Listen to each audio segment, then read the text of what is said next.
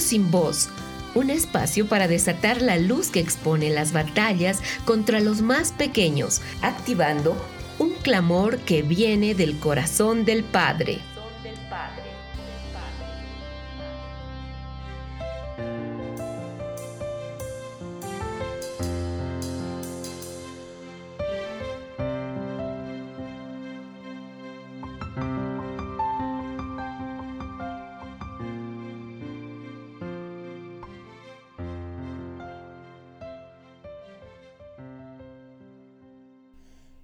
Bienvenidos a Niños sin Voz, un espacio de intercesión por los niños de las naciones. Es un gusto saludarlos de nuevo y les agradecemos por acompañarnos cada semana. Yo soy Ángela Narváez desde Bogotá, Colombia, y conmigo está Lorena Beltrán desde Barranquilla. Lorena, ¿cómo has estado? Hola Angelita, agradecida con Dios y expectante por lo que seguimos compartiendo en este programa. Un saludo a toda la audiencia y espero que este programa active en muchas personas el llamado para orar por la niñez de nuestros países y por aquellos que Dios pone frente a nosotros.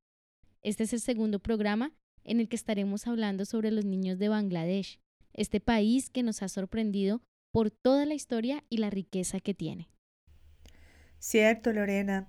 Te cuento que esta semana estuve viendo un programa de Nat sobre los ríos Ganges y Brahmaputra que llegan y recorren toda esta nación y de los que hablamos la semana pasada, eh, de toda esa carga de contaminación espiritual que traen desde su nacimiento en los Himalayas, su paso por la India y por la China y bueno, toda esa veneración y todos los sacrificios, las ofrendas y cenizas de los muertos que vierten en esas aguas. Yo te cuento que quedé muy impactada con la belleza de estos ríos en el nacimiento.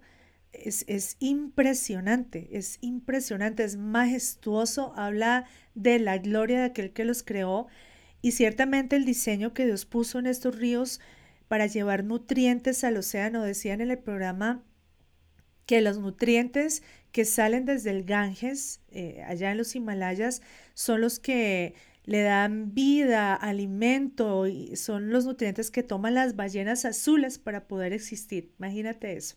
Entonces, yo sentía como un celo en mi corazón porque estos ríos fueron creados para manifestar la vida, le pertenecen al Señor.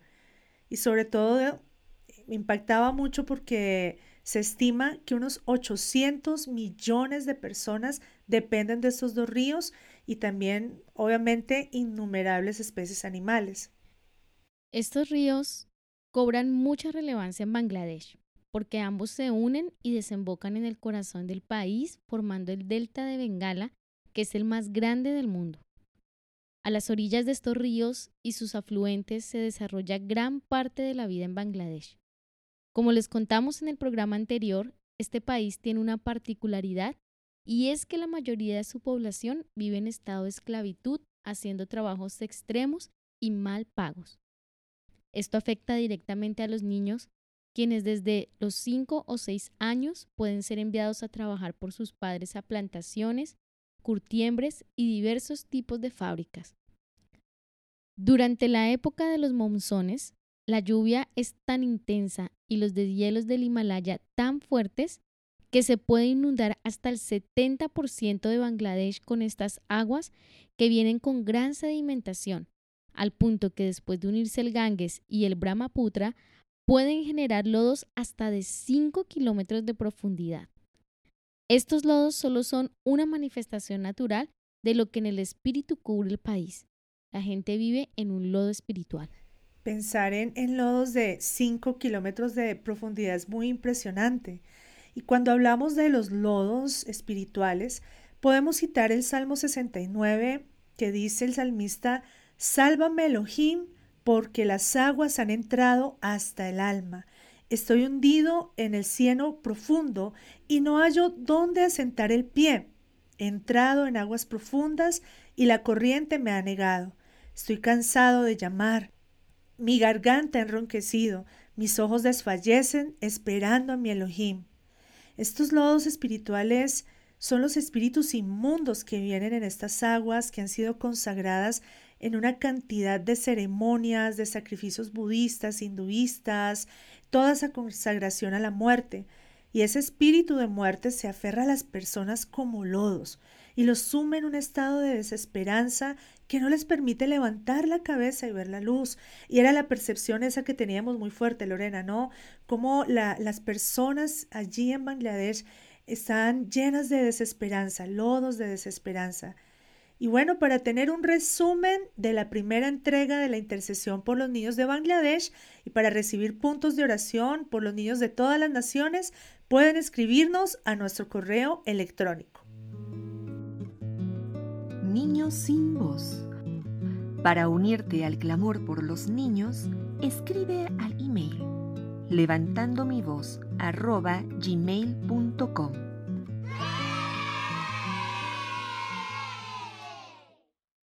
Hablando con Lorena, llegábamos a la conclusión que a veces el contenido de nuestro programa es muy impactante. Sacamos a la luz cosas que son duras de escuchar y es posible que para los niños más pequeños sea difícil de, de comprender de qué estamos hablando, pero entendemos que la voz de los niños resuena con potencia en los cielos y que ellos son poderosos intercesores. Por eso, Lorena nos va a contar una linda noticia. Sí, Angelita. En nuestra congregación hemos estado desarrollando un material para activar a los niños como intercesores por niños de las naciones que hemos estado compartiendo en nuestro programa. A través de videos, juegos y enseñanzas compartimos cómo viven estos niños en sus países y damos tareas de intercesión específicas a los pequeños de la congregación.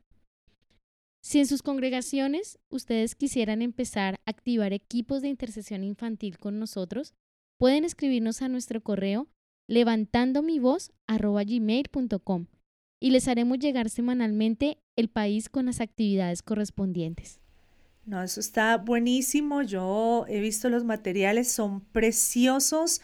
Y qué oportunidad más grande para los niños allí en casa, junto a sus padres, en las congregaciones, poder unirse para orar por niños en naciones desconocidas y lejanas y poder entender ese principio espiritual que en Cristo podemos llegar hasta esos niños para llevarles luz, para llevarles el mensaje de salvación y yo creo que es una gran oportunidad de activar esas poderosas voces infantiles.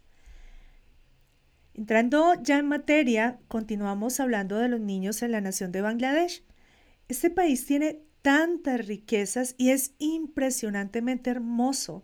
Dios lo ha dotado con todo lo que se requiere para vivir bien y prosperar. Pero la creación en Bangladesh ha sido sujeta en esclavitud y sus moradores también. La esclavitud y el sufrimiento es parte de la vida y en medio de esta cosmovisión crecen los niños. Es como que no tienen más opciones, o sea, nacimos para ser esclavos. En esa mentira espiritual y cultural están sumergidos. La semana pasada compartimos sobre la esclavitud que genera la industria textil y la historia de Viti, una niña de 12 años que llevaba cuatro años trabajando en la fábrica textil. Y es que las personas pueden pasar muchas horas, incluso hasta dormir en las fábricas, a cambio de unos salarios miserables. Se dice que, de hecho, la mano de obra más barata en la industria textil a nivel mundial es la de Bangladesh. Cabe anotar que grandes marcas de diseñador y almacenes de cadena a nivel mundial usan esta mano de obra esclava de miles de niños y adultos en Bangladesh. Por eso la recomendación de pesar en Dios antes de comprar algo hecho en este país. Hoy vamos a hablar de otros niños y otras formas de esclavitud que se vive en el país pues se estima que unos 8 millones de niños menores de 18 años trabajan en Bangladesh realizando jornadas completas, sin días de descanso y en condiciones infrahumanas. No tengo tiempo de jugar, dice Emon, que se divierte tan solo los viernes en la tarde y el único tiempo libre del que dispone desde que empezó a trabajar desde hace dos años y medio como mecánico de vehículos. Él dice, juego solo tirando una pelota a la pared. Él es tímido, se le ve triste, sucio de hollín y aceite de motor. Tiene solo 13 años y vive en una vivienda humilde hecha con láminas de metal de unos 9 metros cuadrados que comparte con otras cinco miembros de su familia, sus padres y tres hermanas pequeñas. Vive muy cerca a las vías del tren en Dhaka, capital de Bangladesh.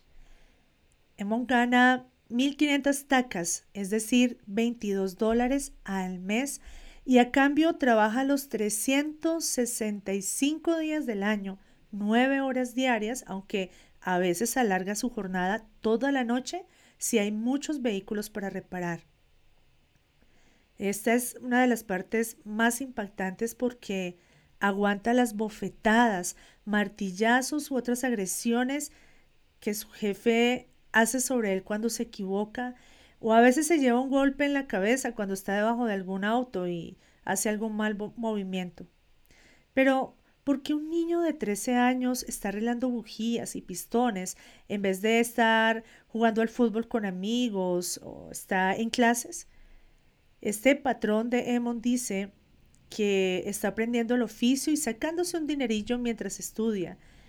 También habla y, reconoce que está prohibido el trabajo infantil, pero él argumenta que no lo explota.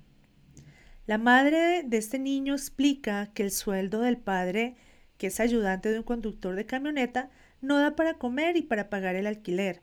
Por eso su hijo y la mayor de las niñas de 11 años trabajan. Y así lo relata Emon. Esta declaración es, es, muy triste. El niño dice, no se supone que tenga que estar feliz o sentirme bien si no ayudar a mi familia. El jefe me regaña, no se porta bien conmigo, pero si trabajas en un taller, es normal que te peguen. Realmente, escuchar las palabras de Emon produce dolor, indignación y un celo. Y hablamos en este momento a este jovencito en el nombre de Jesús. Lo alcanzamos en el Espíritu allí en Daca o donde quiera que esté y venimos en el nombre de Jesús a traer luz y aceite a la lámpara de Emon. Venimos en amor a lavar sus ojos, a sanar sus heridas, a declarar palabras de esperanza sobre él y a decirle la buena noticia de que hay un Dios que no es indiferente a él y que tiene un futuro, que tiene un destino. Y nosotros declaramos que Emon sale a la luz y sus ojos son abiertos para conocer al Cristo de la gloria. Lo declaramos en el nombre de Cristo Jesús. Amén, Señor. También vamos en contra de esa mentira espiritual y cultural porque no es normal que los niños trabajen, no es normal que sean maltratados, no es normal que sean golpeados y sacamos de esa mentira a Emon en el nombre glorioso de Jesús y declaramos que viene dignidad sobre este niño y sobre los miles y millones de niños en Bangladesh que como él son sometidos a esta injusticia. Despertando la intercesión en unidad y acuerdo con intercesores de todas las naciones. Querigma Radio.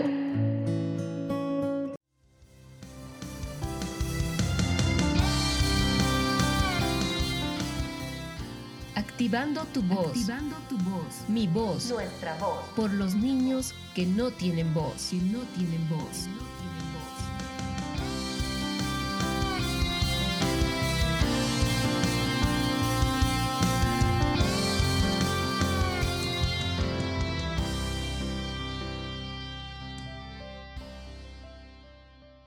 Bangladesh está dividido por las aguas en cinco regiones y en cada una de ellas hay diferentes tipos de esclavitud.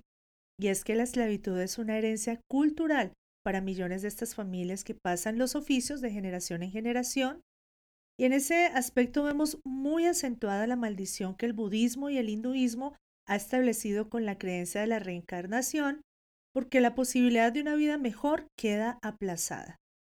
Esto es muy evidente con los trabajadores de los jardines de té en la región de Silté, al oriente del país. La mayoría son hindúes y provienen de diversos grupos étnicos con sus propios lenguajes. Estos rasgos y el hecho de que viven en líneas de trabajo en los jardines de té significan que tienen muy poca interacción con la sociedad de Bangladesh y son menospreciados cuando se aventuran, a veces tratados como intocables, que es la casta más baja en el hinduismo. El 30% de los trabajadores en estos campos de té tienen entre 5 y 17 años. En general, los niños trabajadores cavan canales, reparan caminos rotos y cuidan las plantas de té. Las trabajadoras infantiles arrancan hojas de té y a veces empacan el té en sacos en las fábricas. Teniendo en cuenta que es ilegal el trabajo infantil, las largas jornadas laborales y bajísimos salarios, estos niños y sus familias son contados dentro de las estadísticas de esclavitud moderna.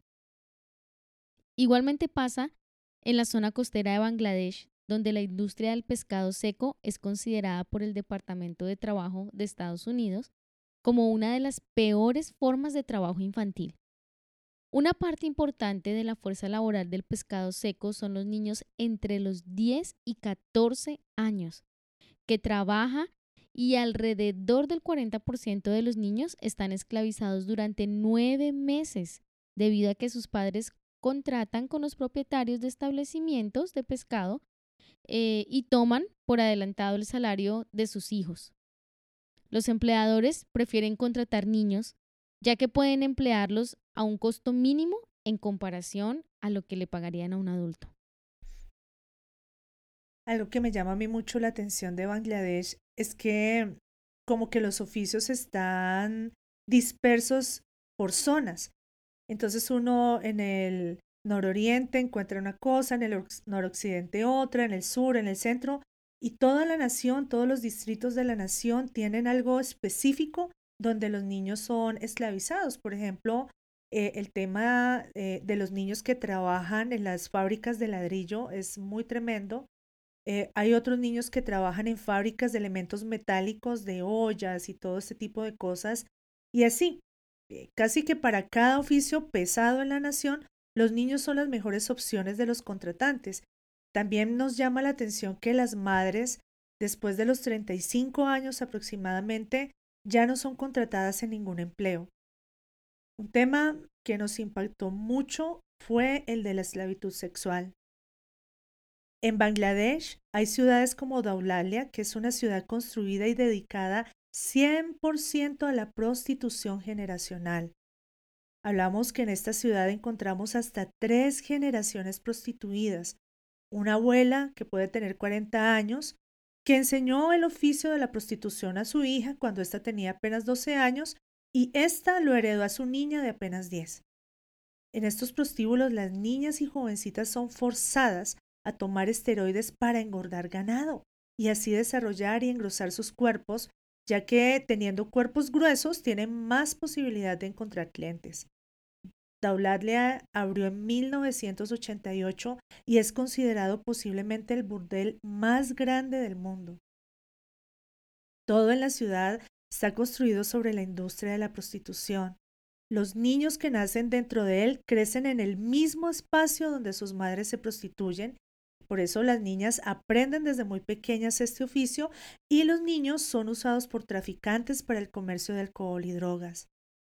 Cuando una mujer está con una edad cercana a los 30 años, ya no es lucrativa para este negocio. Entonces opta por heredarlo a sus hijas o por convertirse en una proxeneta dentro del mismo burdel.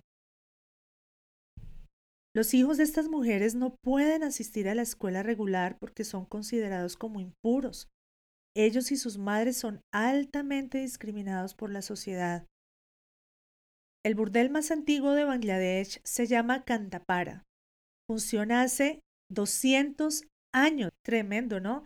Y es una pequeña población con sus propias reglas y jerarquías.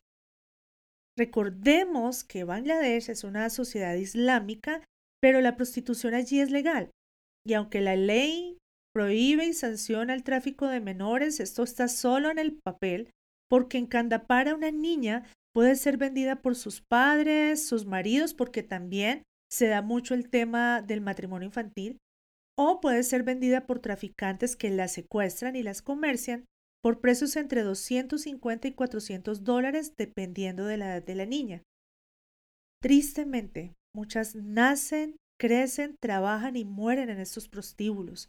Según las cifras que encontramos, hay al menos 20 ciudades así en Bangladesh y fácilmente una niña en sus años más frescos puede ser obligada a atender entre 7 y 9 clientes por día, cobrando aproximadamente un dólar en cada episodio. Pero, en medio de este panorama tan complejo en la nación, encontramos que muchas organizaciones se han movilizado para ayudar a niños y niñas en condición de esclavitud, y en algunos casos encontramos esfuerzos muy grandes en realidad. Es cierto, es el caso de ONGs como Save the Children o UNICEF, que abren centros de estudio no oficiales donde los niños tienen la oportunidad durante dos o tres horas, algunos días en la semana, de asistir para aprender a leer y a escribir. Y de esa manera ayudarlos a nivelarse con el propósito de soñar con ir a la escuela. Save the Children también ha abierto varias escuelas formales cerca a Dauladia y a Kandapara y otros prostíbulos para que los hijos de estas mujeres puedan educarse e incluso programas de apoyo para que puedan asistir a la universidad, dando la maravillosa oportunidad a estas niñas de algún día abandonar sus vidas en los prostíbulos, casarse, convertirse en profesionales y vivir una vida digna lejos de su pasado.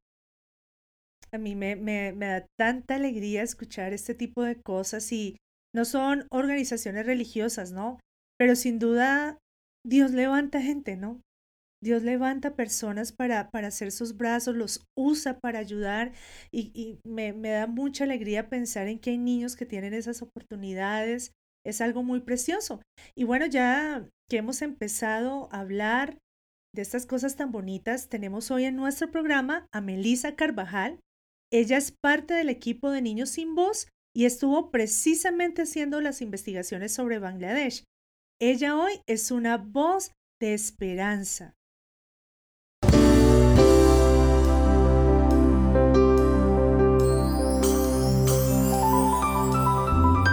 Querigma Radio. Querigma Radio. Desarrollando temas esenciales para una vida cristiana normal.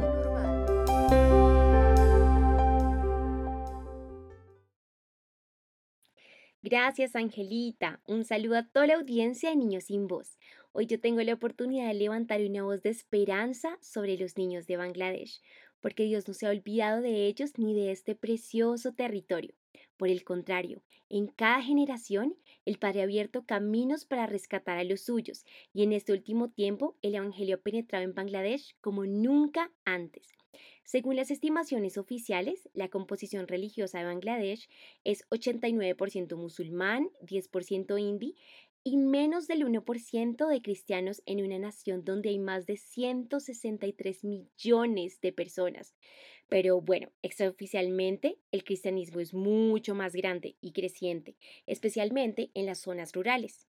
Los informes oficiales sobre la composición religiosa solo cuentan a los cristianos tradicionales, es decir, a esas personas que nacen en la fe cristiana y asisten a iglesias aprobadas por el gobierno pero las estadísticas no incluyen a los que llaman conversos. Son aquellas personas que se convierten del Islam, del hinduismo o del budismo al cristianismo. La Iglesia cristiana calcula que estos conversos constituyen al menos el 10% de la población en Bangladesh y que su número crece todos los días. Los evangelistas indígenas creen firmemente que Bangladesh se convertirá en una nación cristiana pronto. Sí, es real que el porcentaje de conversos es el 10%. Eso quiere decir que hay al menos 15 millones 600 mil cristianos en esta nación, más de 15 millones, y esto constituye un poderoso milagro. El presidente del Ministerio Christian Freedom International, Jim Jacobson, entrevistó a decenas de pastores cristianos, evangelistas callejeros, misioneros y convertidos al cristianismo. Y él dice que muchos musulmanes se están convirtiendo, sobre todo en las zonas rurales, y el cristianismo está en aumento. El crecimiento es una causa de preocupación para la mayoría musulmana, y como resultado de esto, la persecución está en aumento en contra de la creciente iglesia cristiana, que en su mayoría es clandestina. También conocimos el testimonio del pastor Calaqué, él tiene 60 años, es un ex musulmán que ahora es cristiano. Él trabaja entre las tribus de las colinas de la parte noreste de Bangladesh, quien dijo, En los últimos 12 meses, más de 20.000 musulmanes se han convertido al cristianismo, y esto se está convirtiendo en un verdadero problema para los musulmanes. Otro pastor llamado Faruk Alamed, un cristiano convertido al Islam, que ha estado predicando desde mediados de la década de los 90, ha testiguado personalmente el crecimiento del cristianismo en su propia comunidad en el norte de Bangladesh. Y durante una entrevista con el sitio de noticias británico Express, dijo el pastor, cuando comencé mi ministerio en Kurigram, solo había una familia cristiana tradicional y una familia de origen musulmán, pero ahora casi 1.500 creyentes de antecedentes musulmanes están glorificando a Dios en esta área. Y hay otra buena noticia, y es que varios ministerios cristianos internacionales y nacionales están trabajando intensamente para socorrer a todos los niños en condición de esclavitud, con un objetivo, con sacarlos a la libertad y darles oportunidades de educación y una nueva vida.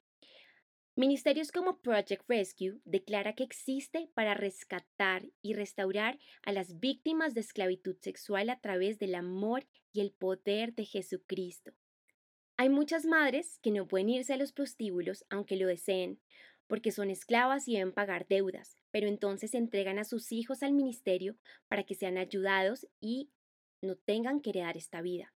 Este ministerio tiene pequeñas congregaciones lo más cerca posible a las zonas de prostitución para ministrar el amor de Dios y a estos niños y sus madres a través de diferentes cuidados y programas. Durante los últimos 16 años, Project Rescue ha visto a Dios obrar milagrosamente a favor de las mujeres y a los niños en la oscuridad de la esclavitud sexual. Qué lindo, qué lindo esto que nos estás contando, Melissa, es muy poderoso y realmente es una voz de esperanza que se levanta en medio del programa. Saber que el Señor está movilizando personas de diferentes naciones y es, muy bonito. ¿Qué, ¿Qué más nos puedes contar de este ministerio? Bueno, Angelita, hay algo que es muy lindo y es el fruto. El fruto que, que se puede ver es muy hermoso y es muy poderoso porque hoy en día el equipo ministerial está compuesto por estas madres que estuvieron en estos prostíbulos y estas jovencitas y en esos últimos 16 años han encontrado la libertad de Cristo a través de este ministerio, que ahora ellas predican, ahora ellas enseñan, ayudan a los niños y a todas esas mujeres que viven en los centros de prostitución. Gloria a Dios, honramos al Señor por esto Qué, impactante y, qué transformador, ¿no? cambiar las vidas de estas mujeres. El Señor es verdaderamente poderoso y es un Padre muy bueno. Amén. Y, y bueno, aunque los cristianos en Bangladesh actualmente sufren de violentas persecuciones, mayoritariamente esto se puede ver en las áreas rurales, encontramos muchísimos testimonios de estos hermanos apasionados por Cristo, ellos están dispuestos a entregar sus vidas para que muchos más lleguen a la vida eterna, a conocer al único Dios verdadero y a Jesucristo. Así que hoy nos unimos a la fe de nuestros hermanos para declarar que el plan de Dios prevalece en esta nación y que miles son trasladados de la tiniebla a su luz admirable. Y esta victoria la soltamos como una voz de esperanza sobre los niños en Bangladesh. Hoy levantamos nuestra voz y adoramos al Padre, profetizando que la diestra majestuosa de Dios hace maravillas por ellos.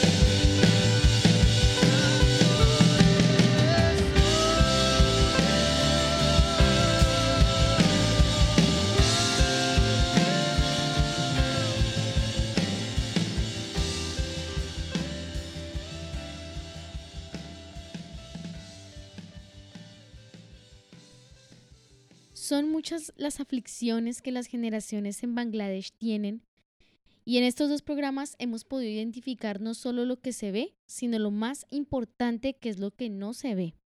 Las causas espirituales que habilitan a la tiniebla para ponerla bajo esclavitud a la tierra y sus moradores.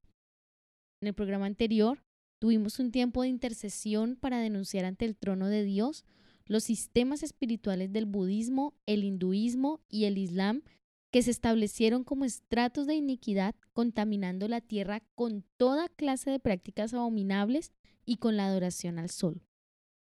También pudimos hacer confesión identificativa y pedir perdón por estos pecados y levantar nuestra voz clamando por misericordia del Padre.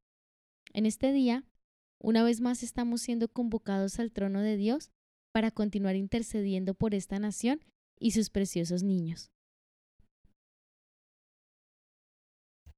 Y es que Lorena, Dios desde hace muchos años ha estado enviando sus profetas para preparar el camino.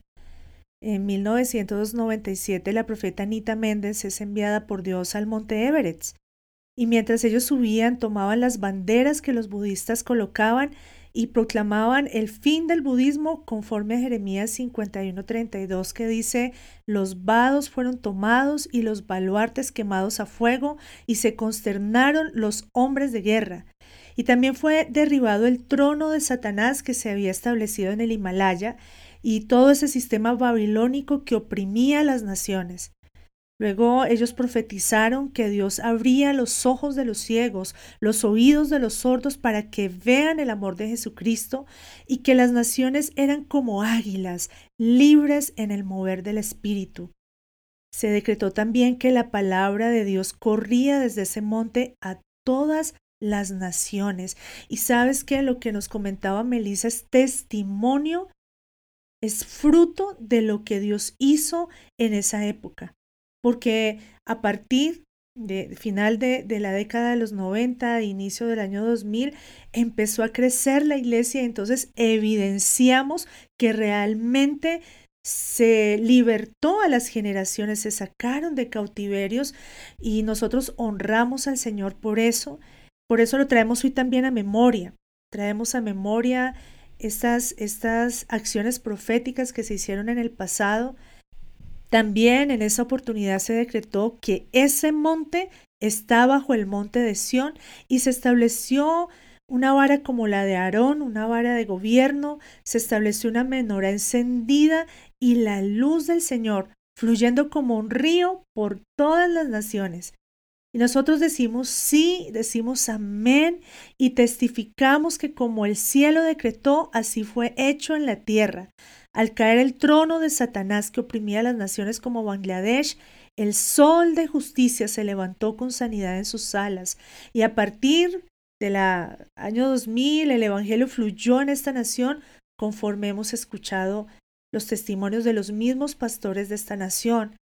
Y hoy nosotros nos unimos para profetizar que la luz fluye como un río desde las alturas sagradas, sanando las aguas, que bañan a Bangladesh, volviéndolas a ese diseño de vida y bendición con el que el Padre las ha otorgado.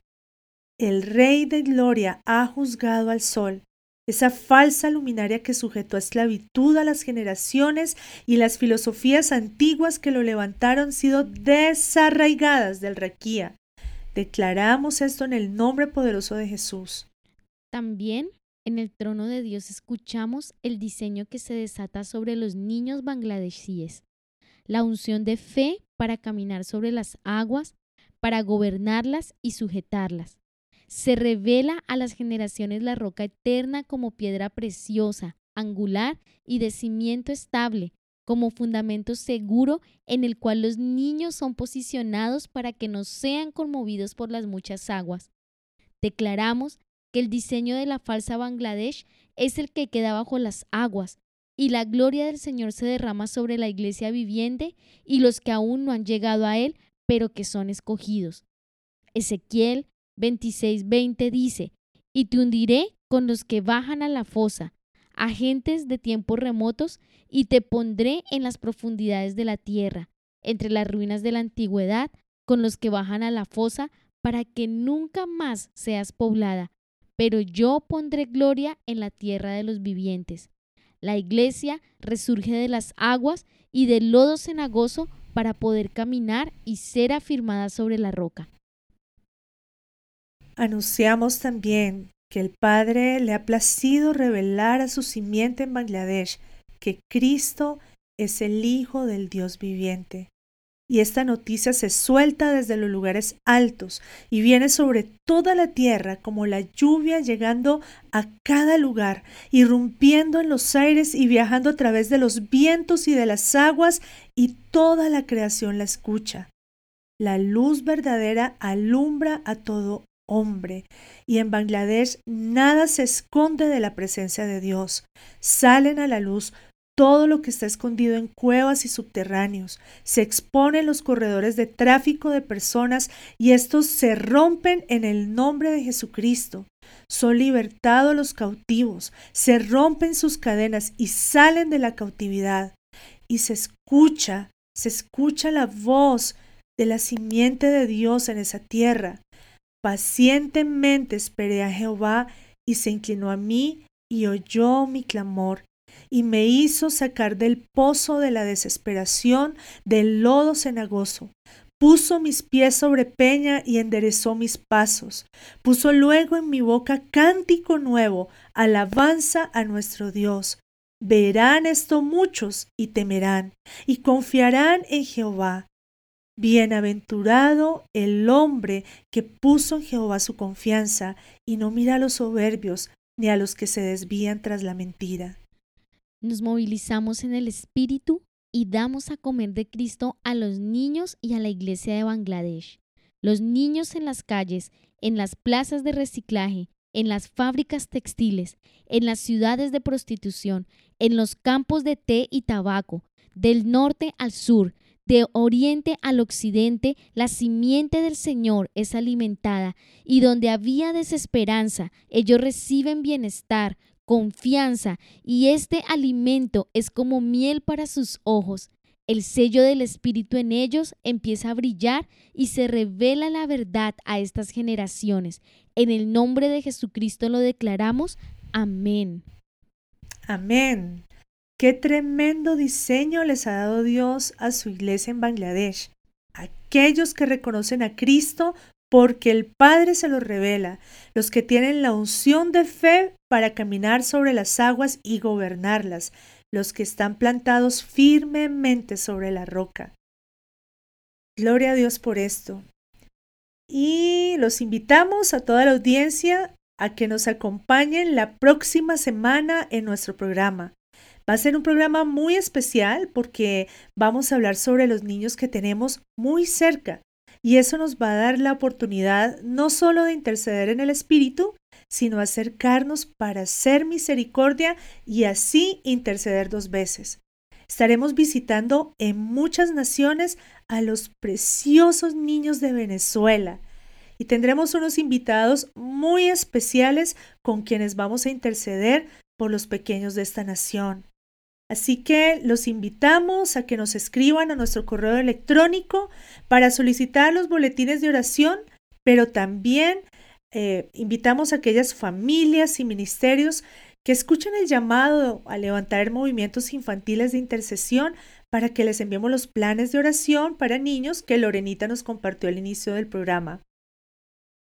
Gracias por acompañarnos en el día de hoy. Les enviamos un gran abrazo y será hasta una próxima ocasión. Bendiciones.